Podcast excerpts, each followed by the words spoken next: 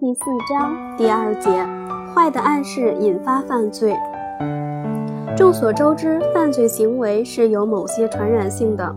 任何一个国家都出现过犯罪高峰或者是流行性的犯罪，这就是因为思想受到各种暗示的影响而产生的后果。在法国，报纸曾经长篇累牍地报道一起列车的抢劫案，之后这起案件很快有了翻版。两个星期内就发生了五六起列车的抢劫案，而且犯罪手法都一样。这种流行性犯罪行为就是由暗示引起的。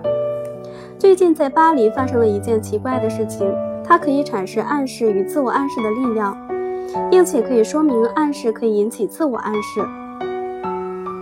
有一个疯子在干货店用注射器扎了一位女士，并且给她注射了一些能引发局部炎症的液体。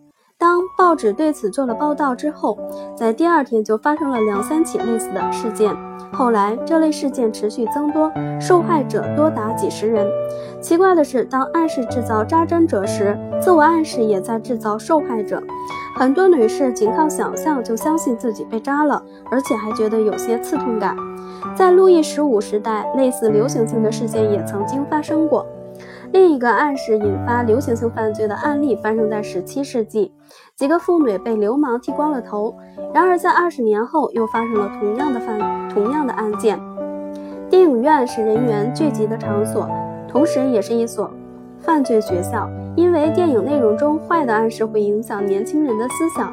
在我们国家，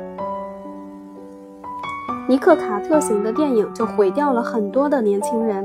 我们已经知道。暗示可以引起犯罪。从逻辑上讲，暗示同样可以用作对付犯罪的武器，但暗示也有很好的作用。上文我们讲到，对少年的教育主要是通过暗示在其一生中发挥作用的。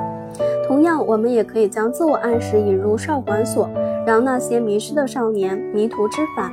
在少管所里，首先通过集体练习，把暗示的种子种到每个人的思想中，那些接受者就会改邪归正，然后将已经改邪归正的人与其他人分开，暗示的影响力就会加强，让更多的孩子萌生弃恶从善的心理需求。